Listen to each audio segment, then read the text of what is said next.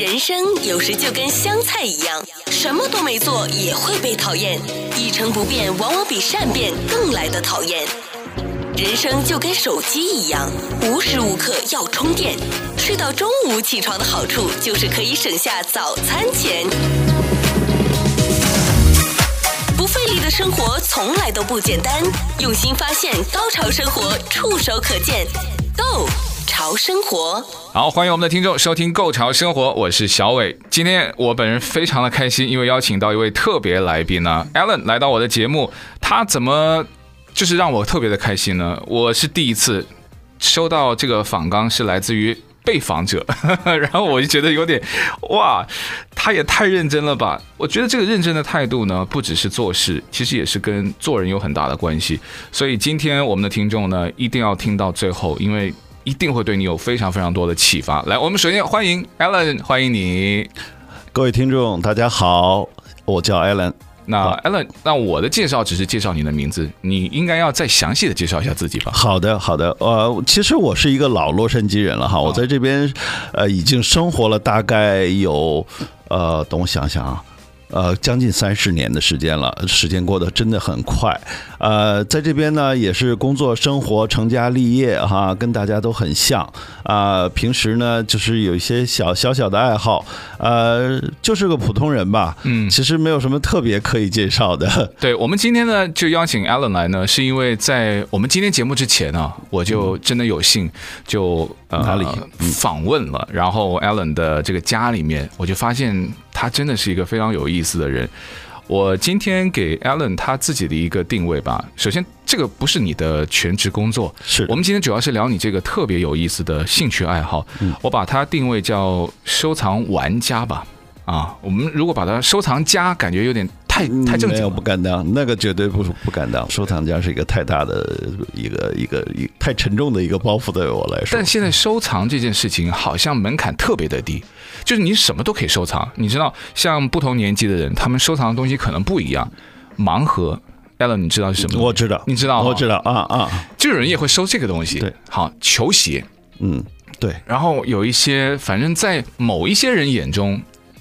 零价值的东西，嗯，确实成为某一些人眼中这个心头宝。是的，那所以 Alan 呢，他是一位收藏玩家。我刚刚说了，我们在节目的之前呢，就有幸到了 Alan 的家，真的好好去看了一下他的东西，很厉害，非常非常的。我觉得他每一个他收回来的东西都有一段故事。那我们就慢慢的聊。那收藏的人常常都不被理解的最关键的一个点。玩物会丧志，你有被身边的人这样警告过吗？哦，我被警告过，我常常被警告过 哈，是被呃，甚至是被身边最亲密的人警告过哈，绝对，是的，是另一半可能很不理解。呃，我觉得这也是一个过程哈，就比如说我的另一半哈，他从开始觉得说我这样的，就是我经常会给他一些特别不不。不不愉快的 surprise 就是不愉快的惊喜哈，就比如说他突然一开车库门哈，发现他的车停不进去了，就是这个车库里突然被我买了很多东西放在那里，我也没有时间整理，然后他会有一些，但是逐渐的，我觉得这种过程他也会，就是说我是我觉得说你会，呃，让我组织一下，就是说他会逐渐的理解我在做什么，呃。我在达到什么目的？嗯，如果你做的不过分的话，我觉得这也是逐渐的一个理解的过程。那现在的话，他基本上，呃，不单是说他从一个就是说经常会，呃，抱怨我一些东西，然后到就是视若无物哈，就是你爱干什么干什么好了，呃，到最后的话，就是说，我觉得他逐渐的对我这个东西，他有一些兴趣。有一些有一些收藏，他会有一些兴趣，然呃，然后呢，我觉得他也蛮支持的。他支持我，我觉得主要是在于他觉得这个东西是我呃的一种精神的出口，一种释放，对我的精神有很大的帮助。觉得说，哎，就我不会觉得说每天在无聊，在做一些很无聊的事情，而是我很专注于这这种事情，而且。呃，会有很多的，就是你比如说很多的这种收藏的东西哈，我就觉得说，你比如说我举个例子，就是像打字机这种东西，老的打字机哈，你摆在你的书房里，不要太多，有一架打字机，老的打字机摆在那里的话，这个书房，呃，用英文讲叫 light it up，就是说就会就被点亮了，就被点亮了，就整个就有了那个气氛了。就有了那个气氛，有了那个氛围，有了那种文化。嗯，我觉得就是就像你说的哈，呃，各种人收藏的东西都不一样。嗯，我都很理解。其实虽然我有的对有些东西，比如说我对球鞋没有兴趣，更多的是一些年轻的。我觉得很多的工业，你不能只能把它看作一种工业。而是里边有很多的文化的元素在里边。嗯，我觉得人的收集是因为其中的文化元素。对，我们在聊天的过程当中呢，我们会慢慢慢慢的去发掘一下 Alan 究竟对他的另一半做了什么，能够让他就是不管是空间上、金钱上，甚至是他的兴趣上，从完全不理解、不能接受，然后到慢慢的理解，甚至还能够参与其中、乐在其中。我觉得就可能是有一个。从玩物丧志的这种大家对于通盘的印象的改变开始，变成了叫玩物长识，就是因为一件物品它会让你就会增长某一些它在背后的一些故事，这个故事可能是你以前从来没有机会去接触到的，或者说跟你熟悉的领域完全啊就是不着边际的一些东西，但它就是有一些东西能够让你获得一些新的灵感。可是我有一个问题，首先冒出来的就是，请问 Alan，那玩收藏的，或者说你要去收这些东西，我的印象都是非富即贵，是这样子吗？呃，其实呃，我一直怕被叫，就像刚才你说的收藏家哈啊，我甚至。不要说这个“家”字，我不喜欢。嗯，我因为我达不到，呃，我连收藏都达不到。我觉得谦虚了，呃，你家太丰富了，那个收藏。对，我觉得收藏收藏家要有三个，我一直觉得有三个因素哈。第一个是你的财力，那就是富啊。对，然后你的文化素养。嗯，那你的你没有文化素养，高贵。嗯，对对对，我 其实我觉得就像呃，你去到 Huntington Library 哈，你看到那么多的手抄本的圣经哈，这个东西都是里边很有学问。我觉得如果一个人没有这种方面素养的话，他不会去收集这些东西。其次就是，其实我觉得最重要一点，收藏家如果是真的是一个让人尊敬的收藏家的话，他应该有一个社会责任感。你看很多的人，他把最后把他的收藏免费的作为博物馆让大家，但是我觉得具备这三点的人实际上其实很少，所以那种人是对社会文化很有贡献的一种人，我很钦佩他们。就是富贵的人其实是多，对，对，富贵的人多，但是你还要兼具文化素养和对社会的一种责任感。嗯，我觉得这种人就少之又少。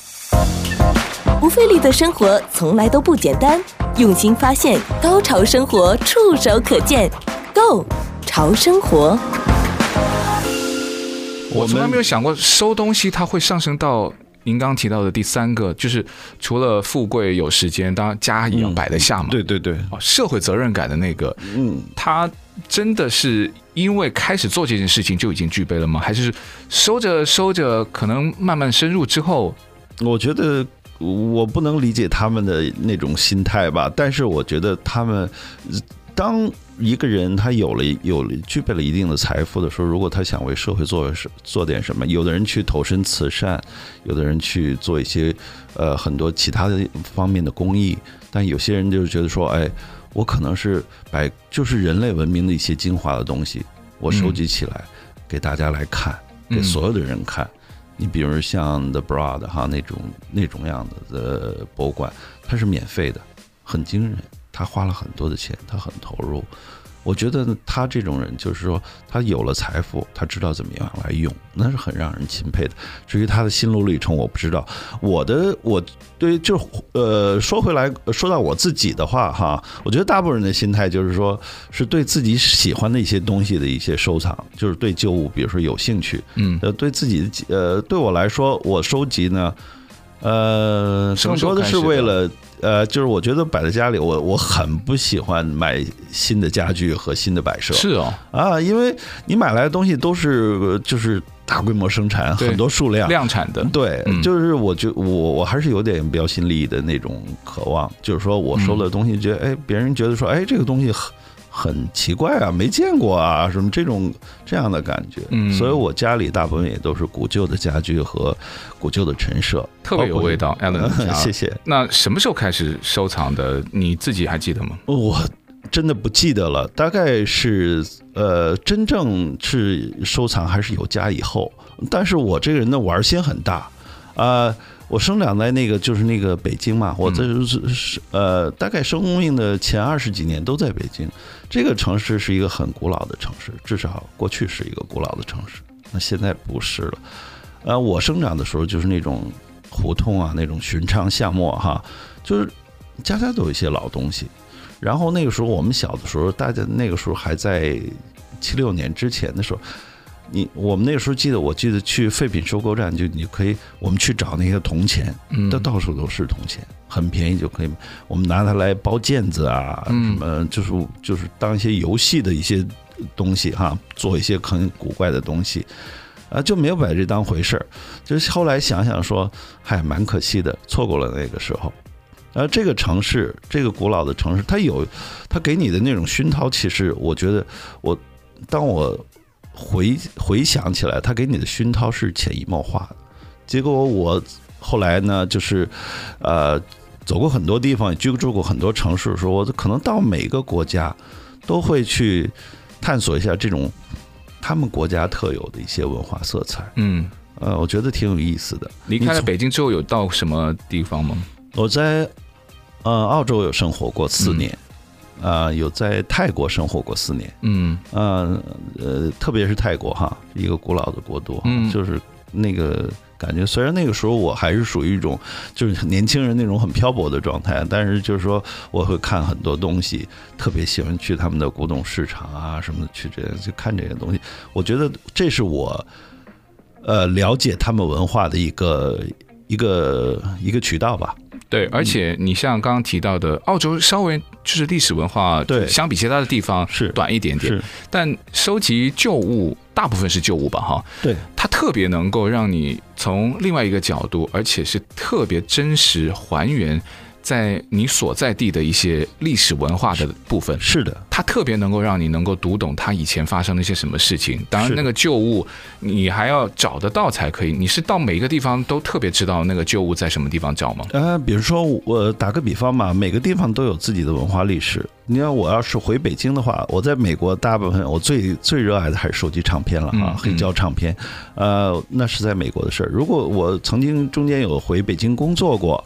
那在北京的话，你收集唱片就是一件很艰苦的事，因为这个不是他们的文化，嗯，这个不是他们的文化。所以在北京的话，就会呃玩玩北京人爱玩的东西啊，就是属于那个地方。对，比如说我的呃这手上戴的东西啊，我我曾挂的东西，就是这些石头啊，呃茶具啊，我收集很多茶具。就是在那个时候，呃，到了那个地方，因为。你首先要考虑到这个是不是他们当地的文化，嗯，另外一个你要考虑到他们的这种储量，嗯，储量太稀少了，文这个唱片对中国人来说是舶来品，对，嗯，很很昂贵，对，也未必好，也不一定能找得到，呃，找到也很昂贵，对对，就是大家都是觉得说这是个稀有品，大家就都觉得很，然后我在觉得我收集唱片的就是最大的一个就是。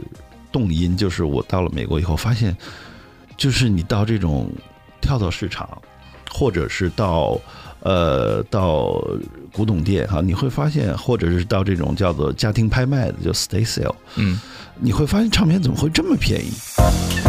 不费力的生活从来都不简单，用心发现，高潮生活触手可见，Go 潮生活。我是一个喜欢音乐的人。呃，我记得我们上大学的时候，为了找一盘盒带 cassette，嗯，为为了找一盘盒带，要跑遍北京城的外文书店，因为真的很稀少，这个东西在中国舶来品，嗯，外国的文化那个时候八十年代，那很稀少，就真的是找一盘想听这个，那真是不是像现在打开手机 search 一下就会有了。没有那么方便，那个时候真是骑着骑骑自己骑着单车跑遍北京的外文书店去买一盒磁带。到了美国以后呢，你发现这个东西到处都是，对对，两毛五分钱一张，你会觉得说哇，我我是不是掉到是上帝一定很眷顾我哈？我我掉到这么一个地方来，因为美国的话，它三四十年代的时候已经是世界第一的工业强国。唱片很普及啊，因为什么？唱唱机就很普及，家家都有唱机，家家都有唱片，所以它的民间储量是非常非常大的。所以他人家觉得说，哎，这个东西没有那么值钱啊，对对，没有那么就。对对我来说，从我小时候的印象，从我小时候的那种艰苦，当你嗯为了找一盒盒带那么艰苦的时候，你突然发现这个东西突然就变得这么容易，这么便宜。性价比这么好，那你为什么不听呢？所以这就是我的起因。我就觉得刚才听 Alan 的介绍，我发现如果你喜欢的那个东西，你正好又去到了那个国家或者所在那个地区，它特别普及的，嗯，那你找到这个旧物的机会就比较的大。对，当然，当然，呃，但有的人是因为到了这个地方，他设法就想一想这个地方有什么特别普及的东西，但又是属于比较有历史的东西，嗯，能够把它收集起来，嗯，但他的出发点就跟你不太一样，你是从你喜欢去出发的，是的，但我说的那种更多的，他们可能是因为发现了这个价值，我就可以卖给像 Alan 你这种的人，嗯、是。是，那这个中间你从来没有想过，它其实也是一门买卖吗？它可以让你发家致富，应该说是更富啊。没有没有，呃，这样我我不是没想过哈，人都是，但是都是君子爱财嘛哈，这取之有有道。但是呢，我我想过这个问题，我也想过，就是我也其实我每次回去的时候，我都我我我原来是常常来往。中国和美国之间的一年要好多次，然后我都是空箱的，因为北京有家嘛，所以我的衣物什么的那边我就带很少的东西。但是我这个人就是会想哈，说这张机票买了哈，嗯，空着手回去总是觉得说有点亏吧，不合算。我是会有这样的想法，经济价值最大化。对，对，所以我会把另外一个就是说你在淘酒，我，呃，划分两头。呃，你在淘旧物的时候，你比如你过去刚开始看到的好的，你比如这个这个这个爱迪生的这个滚筒唱机真的很好。后来你觉得说，哦，原来有更好的，因为你在淘的过程中你会学习，你会看很多资料，嗯，你会哎这个更好，你会想着就是说我把我这个淘汰了，我去淘更好的。这是一个收收爱收集的人的一个通病，他会。越来越，如果他一直在喜欢这件东西，他会越来越追求更好的。嗯，所以这个东西怎么办呢？我我拿回去，呃，我反正也是空箱子，我拿回去，我把它卖给朋友也好，卖给呃商店也好，都是很，我发现就很好卖，真的很好卖。后后期呢，我这个箱子里全部都是旧的东西，然后我送朋友也是这些旧的东西，我送一个爱爱音乐的朋友几张唱片。他会觉得他很开心，嗯，他就会觉得很开心。这个不是在于我是两毛五买来的，而是我精心挑选了给他的。他在中国也真是，他除非出国，否则的话他很难。他出国了也不一定有时间去。选出来他喜欢的东西，我就觉得说，哎，这个是挺好的事情。所以，呃，说到你，呃，回答你一个原来的问题，就是我太太也不反对我，就说我后来基本上不花家里的钱，创造了价值了。呃，对对，我我 我这种不能叫做创造了价值，不能叫做做生意，叫做我给他起个名字叫以玩养玩，就是以玩来养玩，它变成了可能性，呃，是有这个可能性，当当然当然对。当然可持续性发展嘛。对对吧？有的时候我淘来的东西，有的时候发个朋友圈，其实我还没有打算，呃，我还打算把玩一阵呢。然后呢，就一发，有的时候手欠发一个朋友圈，然后就有朋友问可不可以转让给我，那我可能会会有一点点利益在里边。嗯嗯。但是呢，就是说我淘来的东西，肯定是在是物有所值的时候才会淘，我不会淘一个就是说叫我们叫 market value 哈市值的东西。我是不会淘的，因为那个没有乐趣。你淘了一件你在 eBay 上可以买得到的东西，为什么呢？你一定是淘这个 Y 六上，你有一定的 margin 的，有一定的空间的，才其实是一种内心的满足吧。嗯嗯啊，一种内心的吧。哎，我这个东西，呃，市市值是多少啊？然后我淘来是多少？哎，觉得自己很很有成就感。不费力的生活从来都不简单，用心发现，高潮生活触手可见 Go 潮生活。我因为去过 Alan 的家，你很多的一些古旧的东西啊，嗯、不是我们听众刚听完您介绍就以为很简单，不就是买卖，然后你喜欢，然后淘到一件好物。您是经过了非常非常多，后续有很多可能有一些旧物淘回来，它基本上功能已经残缺了。嗯，有的甚至是可能就觉得它已经变成一件废物了。但你能够变废为宝，对，你中间会做一些什么东西？哦，我是有强迫症的。我淘来一件东西，首先一个我淘的东西哈，我比如说像一些老的收音机、老的唱机，呃，老的八音盒，呃，老的那种就是有些长期是手摇的，那这种东西淘来，通常如果你的价钱。是有有修复的很好的，嗯、那那个价钱就不一样了哈。对，对那价钱就完全不一样了。它有这种叫做就叫 museum quality 的哈，就是博物馆级的。那你淘来的话，你除非是说你很有钱，你很 devoted 在在这上的，否则的话，我们淘来的东西一般都是 beat up 的东西，叫我们叫 beat up，就是就是乱七八糟的东西。呃，但是这个过程我就有强迫症，我就说我一定要让它响，我一定要让它好看。我淘了一个破打字机，我一定要让它能够打字，能够能够真正的让人家来用它来打字，尽管你可能不打，对，但我我有这个我有这个我有这个强迫症，就是我要修复它。这个这就谈到了就是刚才那个过程哈，你淘来一件东西，这件东西沾满了半个世纪的灰尘，然后这件东西已经锈蚀到不行，你如何把它修回来？你不如何把它修回来？你就要找很多的人，但很可就是可贵的是，你找当地的这些呢，当地有很多这样的人，他们真是叫能工巧匠，他们真的也是热爱。比如说像那个我在淘打字机的时候，我就遇有幸遇到了一个呃一个老的技师，他已经七十多岁了，但是你我在我在网上查他去到他是跟他聊天的时候才发现，他墙上挂的。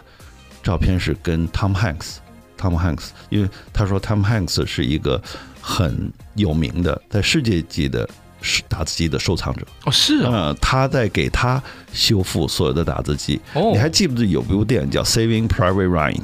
记得，记得，记得。那部电影里头，Tom Hanks 在刚开始去找一个德文翻译的时候，那个德文翻译就是是一个新兵蛋子，对对对对，然后就是说要拿着打字机走，拯救大兵雷恩嘛，那个。对对，他到那个结果，那 Tom Hanks 说 “You don't need this”，就是你不需要带着这个打字机，就把打字机扔到地上去。那个打字机就是 Tom Hanks 自己的。哦，所以那个电影道具是他自己贡献出去的。对对，哇，对，那个那个老人家说，那个打字机也是我给他修复的。天哪，啊，他是一个非常有名的，就是他的收藏打字机当然是非常珍贵、非常高级的，每一行都有每行的就是学问在里边。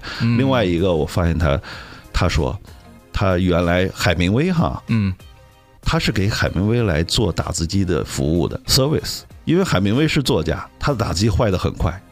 他的打字机坏的很快，他是一个笔耕不辍的人。他们美国人的作家都是靠打字机的，所以海明威的两架打字机都是他来做保养。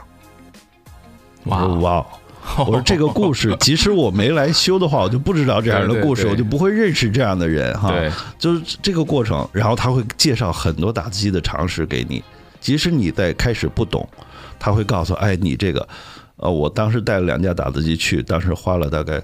是两年，花了二十五块买的两架打字机，是一个古董店倒闭，然后我就看那个打字机就扔在地下，就是就是上面都是粘的，就是全是五十年的积尘和油腻，我完全不能用了。但是但是你在这个里头，就是其中有一架打字机，他说是哦，他说我都没有这架打字机，我也没有，嗯啊，是很珍贵的，一九是一九零零年左右的打字机。